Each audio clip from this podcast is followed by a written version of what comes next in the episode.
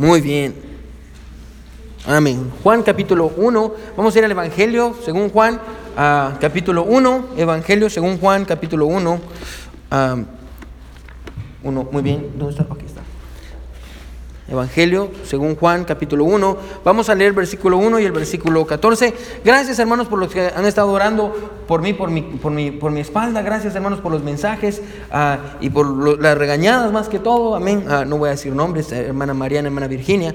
Ah, pero, pero gracias, hermanos, por, por estar ahí ah, pendientes y, gracias, hermanos, por orar. Gracias a Dios ya estoy mejor. Ya, no, ya no tengo tanto dolor como tenía antes. Todavía me duele y estoy yendo al quiropráctico y al doctor. Ah, y primero Dios ya, ya voy a estar bien en unos, en unos, ah, en unos días. Amén. So, ah, Juan capítulo 1.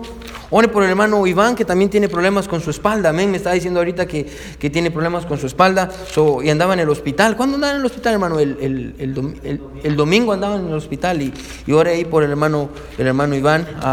Ah, y el hermano Ramiro me mandó mensajes que ya llegó allá al paso Texas. Interesantemente se fue desde ayer. Amén. Y ya llegó. Amén. Ya llegó. Ah, y, y, ok. So, Juan, Evangelio de Juan del eh, capítulo 1. Vamos a leer dos versículos, hermano. Realmente, vamos a, el, el- um, la idea del autor comienza en el versículo 1 y termina en el versículo 14, pero todo lo que está en, en- en el medio, que sería del versículo 2 al versículo 13, ah, ah, habla de otras cosas, pero, pero vamos a enfocarnos en el versículo 1 y el versículo 14. Pero bueno, vamos a leer los 14 versículos para, para tener contexto. La palabra de Dios dice así, dice, en el principio era el verbo, y el verbo era con Dios, y el verbo era Dios. Amén. En ese versículo vamos a pasar la mayoría de tiempo. Amén. Creo que Espero en Dios que podamos entenderlo. Este era el principio, ah, este era en el principio con Dios. Todas las cosas por Él fueron hechas y sin Él nada de lo que ha sido hecho fue hecho. En Él estaba la vida y la vida era la luz de los hombres. La luz en las tinieblas resplandece y las tinieblas no prevalecieron contra ella. Hubo un hombre enviado de Dios, el cual se llamaba Juan.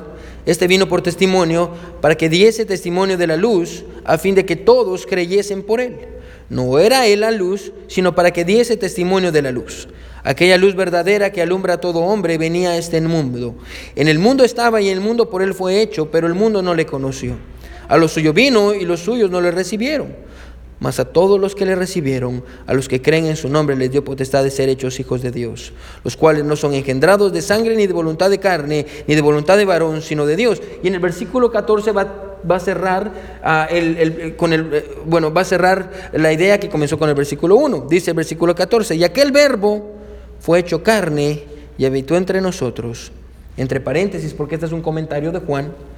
Y vimos su gloria, gloria como del unigénito del Padre, lleno de gracia y de verdad. So, vamos, básicamente lo que vamos a ver es versículo 1 y 14. Y así se resume, dice, en el principio era el verbo y el verbo era con Dios y el verbo era Dios. Versículo 14, y aquel verbo fue hecho carne y habitó entre nosotros y vimos su gloria, gloria como del unigénito del Padre, lleno de gracia y de verdad. El título de la predicación de esta mañana es el verbo de la Navidad. El verbo de la Navidad. Amén. So vamos a, y en manera de subtítulo, la historia de Navidad sin los personajes de la Navidad. Amén. Hoy vamos a ver la historia de la Navidad sin los personajes de la Navidad y, y vamos a aprender qué estaba pasando. Así que vamos a orar, hermano, y vamos a pedirle a Dios que, que nos dé sabiduría, que nos ayude a poder a, a entender el, pasaje de hoy que tenemos delante de nosotros. Y, y, hermano, vamos a orar. Mi buen Dios que estás en el cielo, te damos gracias, Señor, porque eres bueno con nosotros. Gracias, Padre, por tu amor y tu misericordia. Señor, yo te pido que, que tú nos ayudes, que tú nos des sabiduría, Señor, que tú nos ah, hables en esta hora y que nos ayudes a entender el significado de la Navidad, mi Dios, y, y- que nos ayudes a entender eso tan grande que estaba pasando a, mi Dios cuando, cuando tú estabas haciéndote carne. Y el hecho tan grande que tú viniste, mi Dios, y es el, lo más grande que ha sucedido en el mundo, que Dios decidió humillarse y venir y caminar a, mi Dios en medio de nosotros.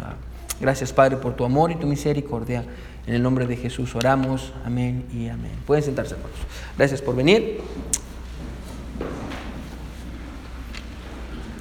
El verbo de la Navidad. El verbo de la Navidad. Si usted ha estado con nosotros, la iglesia tiene, ah, vamos a cumplir dos años ahorita en junio ah, del 2020, tenemos un año y medio más o menos de, estar. Ah, yo tengo más o menos cinco años de estar en el ministerio. Y, algo que, a mí me gusta hacer cada 24 de diciembre, y, si usted, como le digo, me conoce y usted ha estado conmigo, usted va, va a estar, usted va a ser testigo. Ah, e, es que ah, algo que me gusta hacer con mi esposa, mis hijos, es que nos gusta ir a casa de todos los hermanos el 24 de diciembre y a dejarles tal vez galletas o algo y, dejarles una, una, ah, una, tarjeta navideña con la fotografía de nuestras familias. es algo que, hermano, a mí me gusta hacer. Todos los años, es lo que hacemos, vamos a las casas de los hermanos, les damos una tarjeta de Navidad, unas galletas y, y me gusta hacerlo personalmente, hermano, yo creo que me, me gusta hacerlo para decirle a los hermanos y decirles a ustedes cuánto yo los quiero, para decirles lo agradecido que estoy con Dios por ustedes, ah, tal vez para orar un poquito y, obviamente también para comer, ya, porque siempre hay comida, amén, ah, ah, ese, es ese, es lo secreto, amén, pero el punto al que voy, hermano, en esta noche es que todos más de alguna vez hemos recibido una tarjeta de Navidad, amén, levante la mano si usted no ha recibido una tarjeta de Navidad, todos hemos recibido tarjetas navideñas, más de alguna vez, ahora creo que las tarjetas navideñas las podemos dividir en dos, Podemos dividirlas en dos categorías. Las, tarjetas que tienen fotografías de las personas, en mi caso, ah, ponemos una fotografía ahí cada año ah, con mi esposa, vamos a un lugar y nos tomamos una fotografía, la imprimimos y se las damos a los hermanos ah, para decirles feliz Navidad. Ese es un tipo de, tarjetas. Otro tipo de tarjetas son aquellas hermanos que en lugar de fotografías, tienen los personajes de la Navidad. También tienen, la tarjeta tiene a los personajes de la Navidad. Algunas tarjetas tienen un pesebre, otras tienen una natividad pequeña, ah, otras tarjetas tienen ah, perdón, otras tarjetas tienen los ángeles, otras tienen unos pastores, otras la estrella de Belén, pero la mayoría, hermano, de las tarjetas tienen a los personajes de la Navidad. Quiero que me siga. tienen a los personajes de la Navidad. Ahora, yo no sé, hermano, escuche, si usted alguna vez se ha preguntado esto, pero hace unos meses mientras estaba planeando, planeando los sermones de Navidad, We're in John chapter 1. Hermano Terry siempre se me olvidó ponerlo. Ya, uh, we're in John chapter 1. I'm sorry. John chapter 1. Um, yo no sé si se ha preguntado esto antes, pero hace unos meses, mientras estaba orando y estaba planeando uh, los mensajes de Navidad para este año, me hice una pregunta. Quédese conmigo. La pregunta que me hice fue esta. ¿Es posible contar la historia de la Navidad sin los personajes de la Navidad? ¿Es posible, hermano, contar ah, la Navidad, contar la historia de la Navidad sin María, sin José, sin los ángeles, sin los pastores, sin la estrella, sin Belén, sin el establo, sin el pesebre, sin los magos que vinieron ah, del oriente? ¿Cómo luciría, hermano, escuche, cómo luciría la historia de la Navidad sin todos estos personajes? Bueno, tal vez usted diría en esta mañana, pastor, es imposible contar la historia de la Navidad sin los personajes de la Navidad.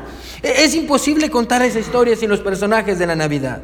Ahora déjeme decirle, hermano, ah, que si usted piensa que es imposible contar la historia de la Navidad sin los personajes de la Navidad, usted está equivocado.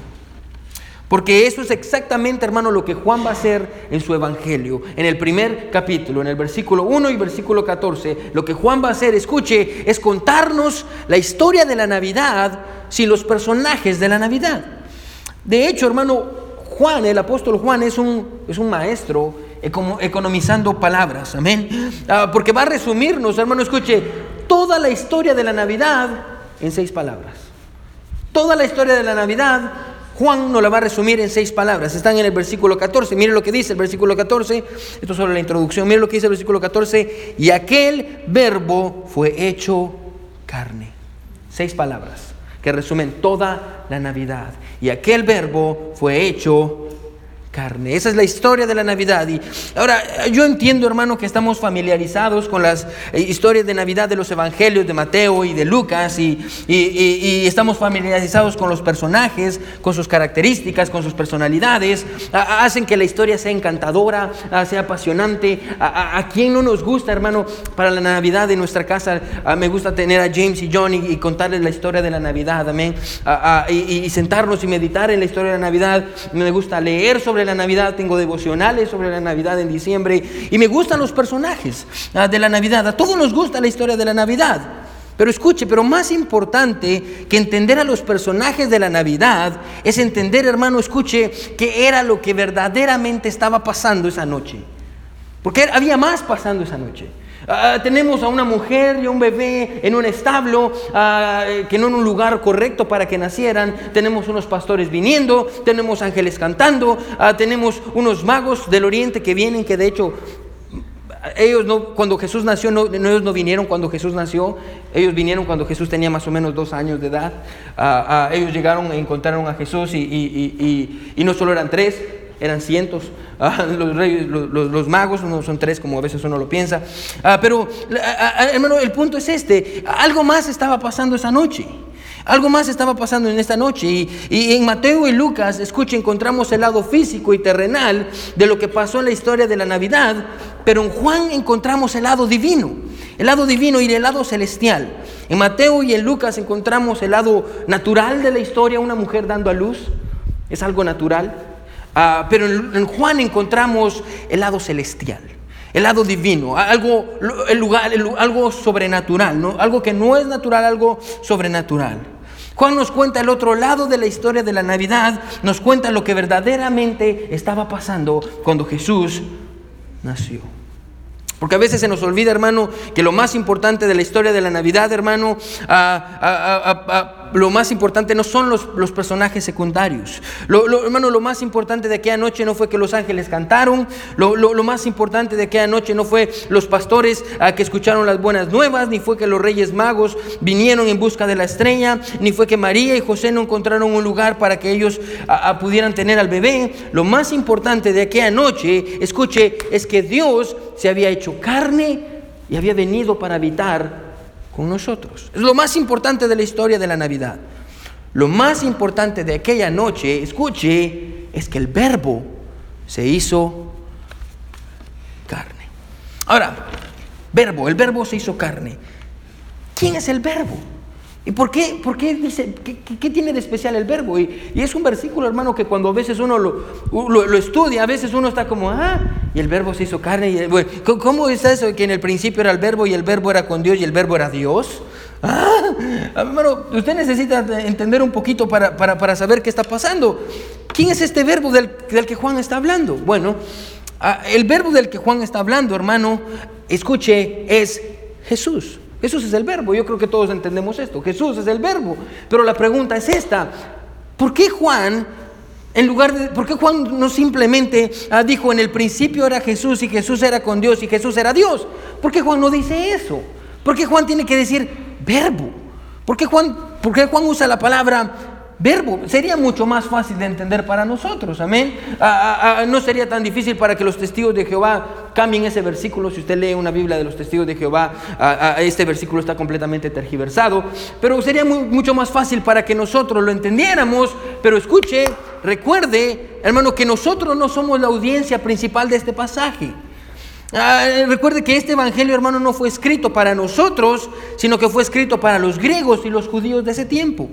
Ah, lo que Juan tenía en mente, hermano, escuche, cuando escribió este pasaje, no eran los miembros de la Iglesia Bautista del Camino en el año 2019 que iban a estar estudiando este pasaje. Amén. Eh, Juan no nos tenía en la mente a nosotros. Juan tenía en su mente a los griegos y los judíos de ese tiempo. De hecho, si se da cuenta Juan, hermano, escuche, ni siquiera se toma la molestia de explicarnos quién es el verbo.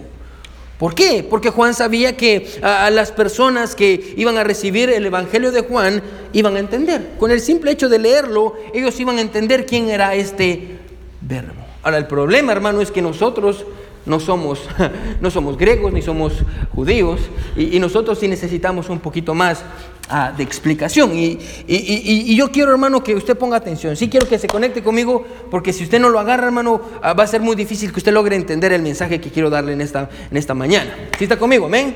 Amén, muy bien. quiero que ponga atención porque ah, vamos a tratar la manera de entender esto del verbo. Ahora, para los griegos, escuche, el verbo o en griego la palabra que usa aquí es logos, logos. E, era, era, el título que los griegos le habían dado a la fuerza creadora de la materia, la mente detrás del conocimiento y la sabiduría. Los griegos entendían que detrás de la creación había una fuerza y, y esta fuerza, ellos habían dicho, esta fuerza le vamos a poner logos o verbo. Esta fuerza le vamos a nombrar verbo. Para los griegos eso era lo que significaba. Así que aquí está Juan diciéndole a los griegos, escuche, el verbo, ponga atención, el verbo no es una fuerza o una mente detrás de la creación. El verbo, el logos, es una persona.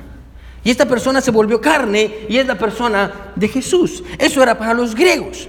Pero para los judíos el verbo, hermano, escuche, tenía mucho más significado. El, verbo tenía un significado más grande. Ahora, ¿Qué es un verbo? Yo sé, hermano, todos vamos a regresar a la escuela, amén, pero para poder entender qué es lo que la Biblia quiere decirnos, amén. ¿Qué es un verbo? Ahora, un verbo, hermano, escuche, es una palabra que expresa acción, amén. Es una palabra que expresa acción. Por ejemplo, Anita lava latina. Amén. Todos digan Anita lava latina la cuenta tres. Uno, dos y tres. Anita lava latina. Amén. Ah, e, e, eso es una oración. ¿Cuál es el verbo? El verbo es lava. ¿Qué está haciendo? ¿Cuál es la acción? La acción está lavando, amén. Anita lava latina. De hecho, si usted escribe Anita lava latina, al revés dice exactamente lo mismo. Muy bien. Alguien me lo enseñó, no me recuerdo quién. Amén. Ah, ahora, ah, para los judíos, escuche, eso quiere decir que el verbo, ponga atención, es una palabra. El verbo es una palabra. Así que para los judíos, escuche el verbo. Cuando, cuando Juan dice el verbo, los, los judíos entienden y dicen, oh, es la palabra, la palabra. ¿Qué palabra? Bueno, quiero que lea conmigo en el, versículo 1. ¿Qué es lo que dice lo primero? Miren lo que dice el versículo 1 de Juan. La primera parte, miren lo que dice. Dice, en el principio. Paremos ahí. Ahora en la Biblia, hermano, hay tres principios. Hay tres principios. El primer principio, bueno, eh, eh, el primer principio está en Génesis 1.1, que es el principio de todo. El segundo principio está en, en Marcos 1.1, que es el principio del Evangelio. Y el tercer principio es el principio de la encarnación, que está aquí en Juan 1 uno. Hay tres principios en la Biblia. Así que cuando Juan se refiere al verbo, nos está llevando a la creación. Ahora, pensemos en la creación. Quédese conmigo, ponga atención. ¿Qué había en la creación? ¿Qué había en la creación? Ahora, ¿qué, encontramos en la creación? Bueno, Dios está creando cosas, sí, pero Dios está creando cosas a través de qué? ¿Qué está usando Dios para crear? Su voz su voz. De hecho, hermano, si usted lee Génesis 1, hermano, ponga atención, diez veces aparece y dijo Dios, y dijo Dios, y dijo Dios. Ah, hermano, aquí está Dios creando con su voz, o como nosotros lo decimos, escuche, creando las cosas con su palabra, con su palabra, con su palabra. Así que para los judíos, escuche, el verbo era la palabra de Dios. Así que cuando Juan escribe esto, en el principio era el verbo, los griegos entendieron, oh, el verbo quiere decir el Dios creador, y los judíos también entendieron, oh, el verbo se refiere a la palabra de Dios.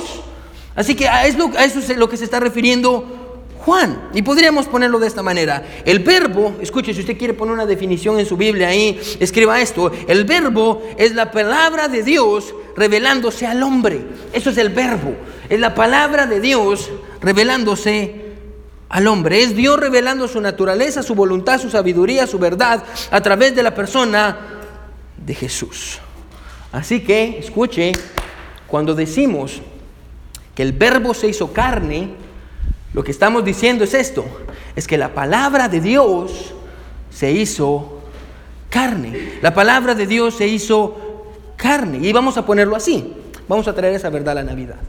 Escuche, en la primera Navidad en la primera Navidad, bueno, escuchen, la primera Navidad, la palabra de Dios se hizo carne. La palabra de Dios se hizo carne. Ahora, ahora que entendemos esto de qué es el verbo, ahora quiero que miremos tres verdades. Porque el versículo 1 nos va a dar tres verdades que van a culminar con el versículo 14. Yo quiero que miremos cuál es la primera verdad. Mire conmigo el versículo 1. Juan 1. Tenemos que desarrollar esto, hermano, para que podamos entender bien el pasaje. Miren lo que dice. ¿Cuál es la primera verdad? Dice, en el principio era quién? El verbo. ¿En el principio de qué? Bueno, en el principio del principio. ¿Se recuerda que le dije? Juan toma esta frase de Génesis 1 que dice, en el principio creó Dios los cielos y la tierra. Y lo que quiere decir es que en el principio, escuche, cuando todo lo que, escuche, cuando todo lo que existe comenzó a existir, en ese principio Jesús, el verbo, ya era. El verbo ya era. En otras palabras, antes de Génesis 1.1, Jesús ya existía. Antes de Génesis 1.1, Jesús ya existía. Lo cual nos dice, hermano, ponga atención, que Jesús Como lo dicen los, los, testigos de Jehová y los mormones, de hecho los mormones creen que Jesús y Satanás son hermanos, amén, que son creación ah, de, otro Dios, que creó a otro Dios y que creó a otro Dios y que creó a otro Dios y que vive en otro planeta, es lo que creen los mormones, y que los testigos de Jehová enseñan que Jesús solo fue un profeta, eh, y los judíos también creen que Jesús solo fue un profeta. Ah, este pasaje está diciendo esto, escuche, que Jesús, ah, hermano, eh, es eterno y que Él existió antes de la creación, antes de la creación. Antes de la creación, cuando todo comenzó, Jesús ya era. Ahora, quiero que pensemos unos segundos. Quédese conmigo, ¿sí? Vamos a pensar. ¿Cuándo comenzó el tiempo? ¿Cuándo comenzó el tiempo? El tiempo comenzó con la creación, amén. ¿Se recuerda? Aquí comenzaron los días, amén. Día 1, Dios creó esto. Día 2, 3, 4, 5, 6, el hombre, 7, descansó. El tiempo, como nosotros lo conocemos, segundos, minutos, eh, el tiempo comenzó con la creación. Ahora, si, hay algo, escuche, si, si, decimos que Jesús comenzó con la creación, nosotros podemos decir que todo lo que habita en el tiempo ah, se, desvanece, las cosas ah, tienden a envejecer. Amén. Usted mire su cuerpo, amén, mire su cuerpo, es finito, amén. Ah, tiene tiempo, el tiempo nos afecta. Cada día que pase no, no nos hacemos más jóvenes. Amén. Algunos de ustedes aunque hermana, su esposo le diga, ay, cada día te mira más joven. No, hermana, ya, cada día estamos más grandes, amén, es lo que es, amén. Ya, los hombres vamos así, de ella vamos así, así somos, amén. Usted deje su cuarto, las cosas, todo lo que usted compra cada día se va deteriorando. Todo lo que está sujeto al tiempo, escuche, está destinado a destruirse, porque es efímero. Es efímero, está, tiene el tiempo. Ahora, cuando decimos, escuche, que Jesús estaba antes del tiempo, todo aquello que existió antes del tiempo, ponga atención, es eterno. Jesús es eterno porque está antes del tiempo. Y es lo que Juan está diciendo al principio. Juan está diciendo, este verbo que nació, tomemos esa verdad y llevémosla, al pesebre. Aquí está Jesús. Está el bebé y está naciendo. Ese bebé, ese bebé existió mucho antes de la creación.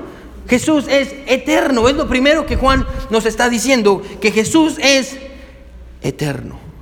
Miremos la segunda verdad que nos dice, versículo, siempre el versículo 1 dice, en el principio era el verbo, ya entendimos que Jesús existía antes de la creación. Pero mire qué más dice, y el verbo era con Dios. Mire lo que dice el versículo 2, mire lo que dice el versículo 2, este era en el principio con Dios. Ahora, primero dijimos que Dios habitaba antes de la creación. Ah, pero eh, escuche, antes de la creación Jesús no existía él solito. Porque a veces uno piensa, Tal vez uno como joven o como niño.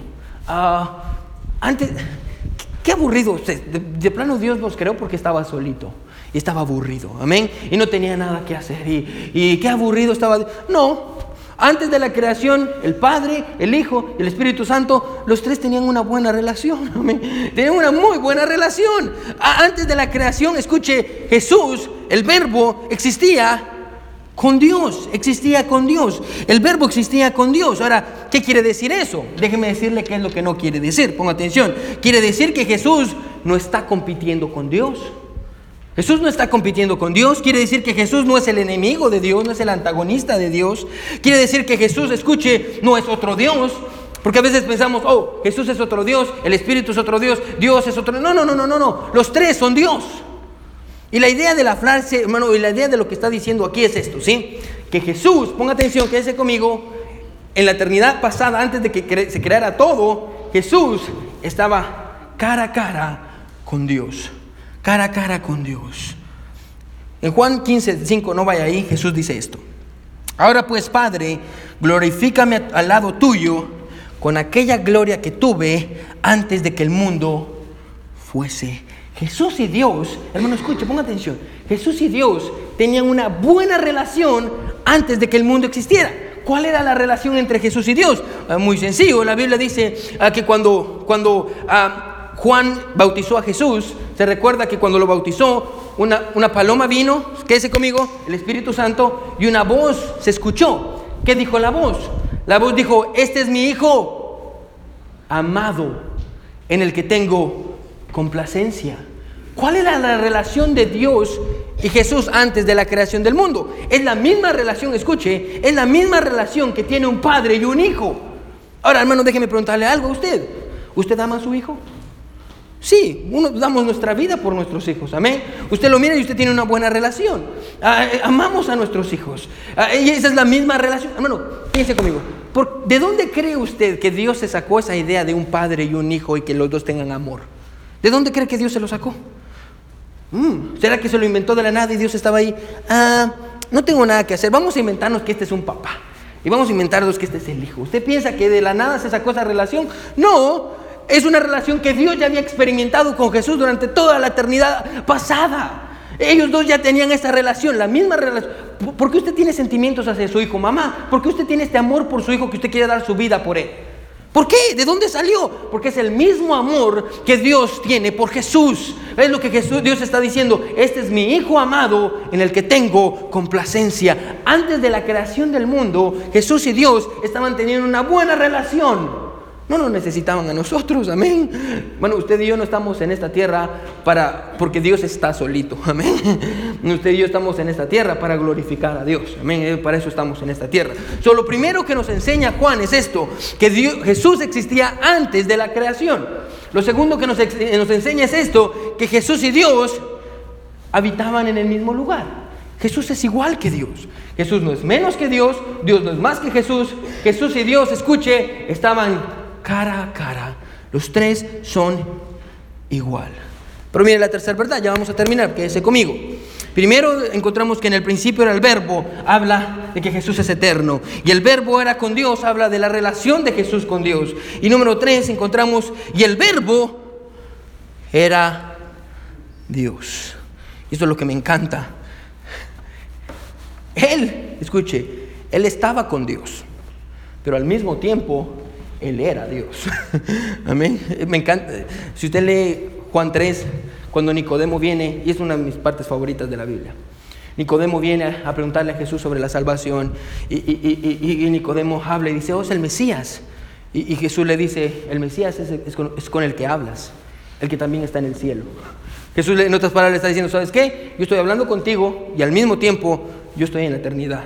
Ese es Jesús. Jesús es Dios. Jesús es Dios. Él, él, es Dios. El verbo es Dios. Jesús estaba con Dios y al mismo tiempo era Dios. Jesús es Dios. Escuche, y aquí es donde entra el mensaje de la Navidad. ¿Cuál es el mensaje de la Navidad según este texto?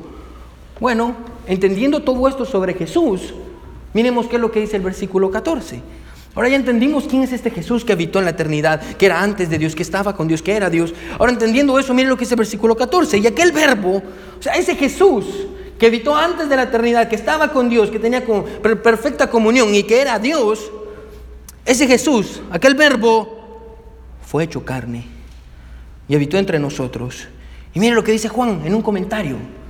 Y vimos su gloria, gloria como del unigénito del Padre, lleno de gracia y de verdad. El escuche, el mensaje de la Navidad, escuche, es que el, el Jesús del versículo 1 decidió habitar en medio de nosotros. Y tal vez, hermano, para usted para mí esa idea no sea tan grande como lo fue para Juan.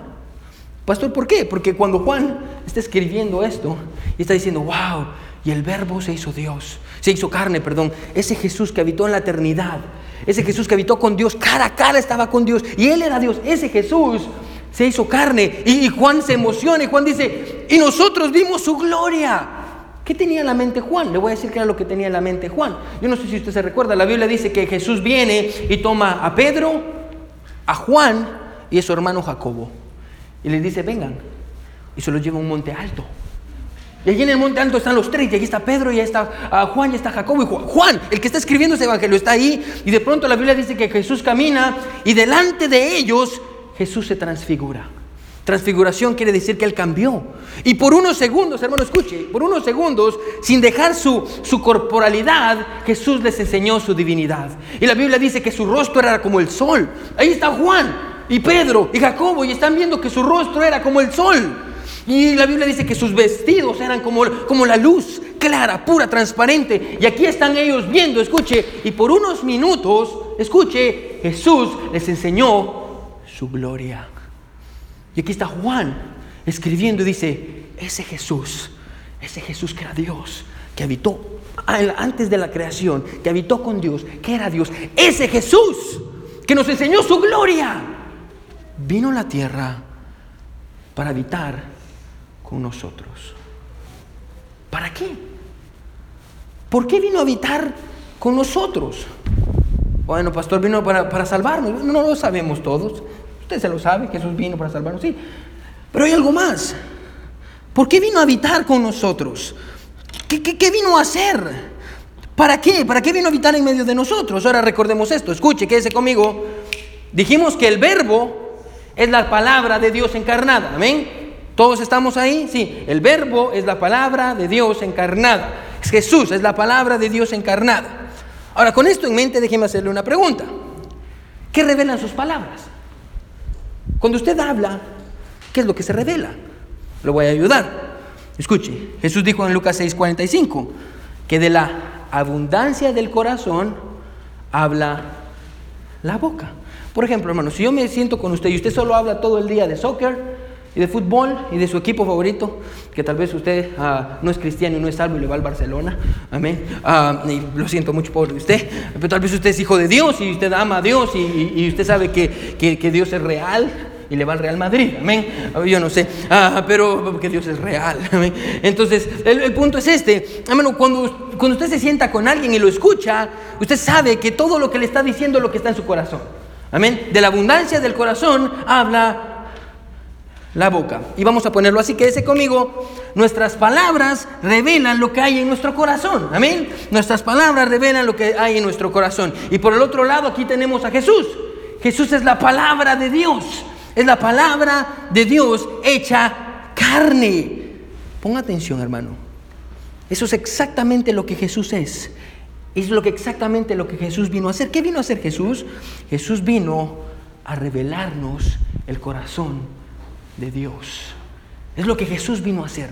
Como sus palabras, hermano, como sus palabras revelan lo que hay en su corazón, de igual manera Jesús, que es la palabra de Dios, nos vino a revelar lo que hay en el corazón de Jesús. Hermano, escuche, el mensaje, hermano, de la Navidad no solo es que Dios decidió revelarse al hombre a través de Jesús. El mensaje de la Navidad también es que Jesús vino a revelarnos el corazón de Dios.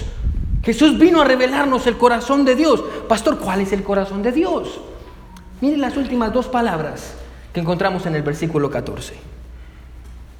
Y aquel verbo fue hecho carne y habitó entre nosotros y vimos su gloria, gloria como del unigénito del Padre, lleno de gracia y de verdad. Ahora yo creo, hermano, que hay muchas ilustraciones en la Biblia. Hay muchas ilustraciones en la Biblia que nos pueden ayudar a entender que Dios es lleno de gracia, el corazón de Dios es lleno de gracia, es lleno de verdad. Pero hay una ilustración especial de la vida de Jesús que yo creo que nos ayuda a entender los dos. Que Jesús es lleno de gracia, lleno de verdad, porque ese es el corazón de Dios. El corazón de Dios es lleno de gracia y verdad. Y la ilustración es esta. Jesús está con sus discípulos. Y mientras Jesús está con sus discípulos, la Biblia dice que la gente se amontona. Creo que me siga, la gente se amontona. Y aquí vienen los líderes religiosos. Y si, usted si nosotros, vámonos todos a Jerusalén. Y, quiero que miremos, y estamos todos ahí, y, Jesús está ahí con sus discípulos, y de pronto mira que viene una multitud. Y en la multitud vienen los líderes religiosos. Y los líderes religiosos traen a una mujer. Y la vienen forcejeando. Y usted puede ver a la distancia que la mujer no quiere ir. Y, y, la están forcejeando y la mujer va humillada, está sonrojada, con su rostro hacia abajo. Y Jesús está ahí con sus discípulos y los discípulos. Y nosotros nos preguntamos, ¿qué está pasando? Recuerda, hermano, que nosotros no somos chismosos, solo somos comunicativos. Amén. Y queremos saber qué está pasando. ¿Qué está pasando? Y traen a la mujer y la mujer está avergonzada y la tiran enfrente de Jesús. Y todos los discípulos están ahí. ¿Qué, es esto? Y tiran a la mujer y la mujer tiene miedo. La mujer tiene miedo y uno de los líderes, escuche, le dice a Jesús, mira, aquí está esta mujer. La encontramos en adulterio. Estaba con otro hombre que no es su esposo, delante de todo el pueblo. Ahí está Jesús, mira a la mujer. Pongámonos unos segundos en los zapatos de la mujer. No sabemos mucho de ella. Probablemente tenía hijos. Probablemente sus hijos están ahí. Probablemente tiene su esposo. Sabemos que se casó, no sabemos si estaba vivo o no el esposo. Sabemos que alguien la enamoró y ella terminó cediendo No sabemos quién es. Lo más seguro, hermanos, la trajeron solo a ella. Porque lo más seguro es que el, hombre con el que estaba era un líder religioso y ellos no quisieron decirle. No sabemos con exactitud. Solo podemos hacernos preguntas. Pero aquí está esta mujer y está enfrente de Jesús y Jesús la está viendo y los líderes le preguntan, ¿qué hacemos con ella? Porque en el tiempo antiguo, hermano, si una mujer era encontrada, un hombre era encontrado en adulterio, lo que la ley decía es que lo tenían que tomar, sacarlo y matarlo a pedradas. Así que Jesús podía decir, haga lo que dice la ley y mate a pedradas. Pero si Jesús hacía eso, todo el pueblo iba a decir, qué malo es este Jesús. O Jesús podía decir, no, tengan misericordia de ella. Y si Jesús hacía eso, la gente iba a decir, ah, este Jesús no quiere guardar la ley. Entonces cualquier respuesta de Jesús, Jesús iba a estar atrapado en la mente de los líderes. Pero Jesús la ve y Jesús se sienta y empieza a escribir en el suelo. No, no sabemos qué empezó a escribir. Mucha gente dice, oh, empezó a escribir los pecados de las personas, los nombres de los pecados. No sabemos. Solo la Biblia dice que empezó a escribir. Y Jesús dice, el que esté limpio de pecado, que tire la primera piedra. Y siguió escribiendo. Pasa el tiempo y Jesús voltea a ver. Y cuando ve, no hay nadie. Todos se fueron, pero se quedó la mujer. Y la mujer está en el suelo todavía y tiene miedo y está asustada. Y Jesús se para y Jesús viene hacia ella. Y la mujer está pensando, ¿qué me va a decir? Jesús se acerca y le pregunta, ¿dónde están los que te condenaban? La mujer dice, no hay ninguno. Y ahí Jesús dice, yo tampoco te condeno. Gracias. Vete y no peques más, ¿verdad? Ese es el corazón de Dios. Eso es lo que Jesús vino a revelarnos, que Dios tiene un corazón de gracia y no nos da lo que merecemos, pero al mismo tiempo tiene un corazón de verdad y nos corrige cuando fallamos. Ese es el mensaje de la Navidad. Ese es el mensaje de la Navidad. Bueno, que Jesús vino a revelarnos el corazón de Dios. Y pastor, ¿cuál es el corazón de Dios? Es un corazón lleno de gracia y lleno de verdad. Ese es el corazón de Dios. Un corazón que es suficiente y abundante en perdonar. Pero cuando andamos mal nos corrige. Ese es el corazón de Dios. Lleno de gracia y de verdad. Y tal vez usted dice en esta mañana, escuche, ah, pastor, usted no sabe cuánto pecado yo tengo. Ah, pastor, usted no sabe las cargas que tengo sobre mis espaldas. Pastor, no tengo fuerzas para continuar. Hermano, escuche, déjeme decirle esta mañana que Jesús vino a revelarnos que el corazón de Dios está lleno de gracia porque es abundante en perdonar y darnos, escuche, todo aquello que nosotros no merecemos.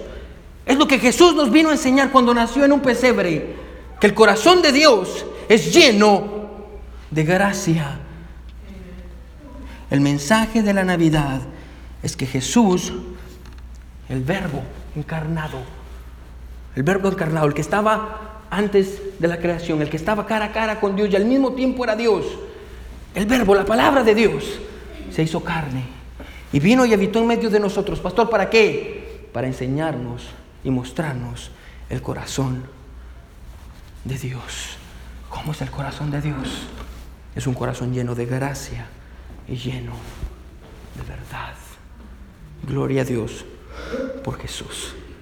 Gloria a Dios por Jesús y por el corazón de Dios, que no nos da lo que merecemos.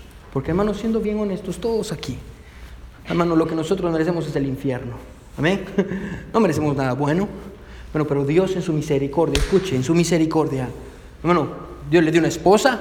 Amén. Aunque usted más feo que, yo no sé, amén, ya, somos feos, amén, y usted cada mañana tal vez se levanta diciendo, ¿será que un día se va a dar cuenta mi esposa, amén? y ni quiera llevarla al oculista, amén, no va a hacer que realmente abra los ojos, amén. Ah, y usted tiene una esposa y tiene hijos, y tiene un trabajo, y ahorita va a llegar a su casa y tiene comida sobre su mesa, y tiene una iglesia, y tiene un altar. Bueno, cuán bueno es Dios, su gracia. Bueno, ¿y sabe qué nos ayuda a entender la gracia de Dios? Nos ayuda a entender esto. Bueno, que cuando usted falla, escuche, cuando usted falla, usted puede venir con Él. Y Él no lo va a condenar. Porque en el pasaje, hermano, en la ilustración que les di, el único con derecho de condenar a esta mujer era Dios. Y si el único que tenía derecho de condenarla no la condenó, no la condenó, nadie más podía condenarla. Bueno, el único con derecho de condenarlo a usted ya lo perdonó. ¿Quién más puede condenarlo? Nadie más. El corazón de Dios es un corazón lleno de gracia y lleno De verdad, ese es el mensaje de la Navidad. Todos con los ojos cerrados y cabeza inclinada. Nadie viendo.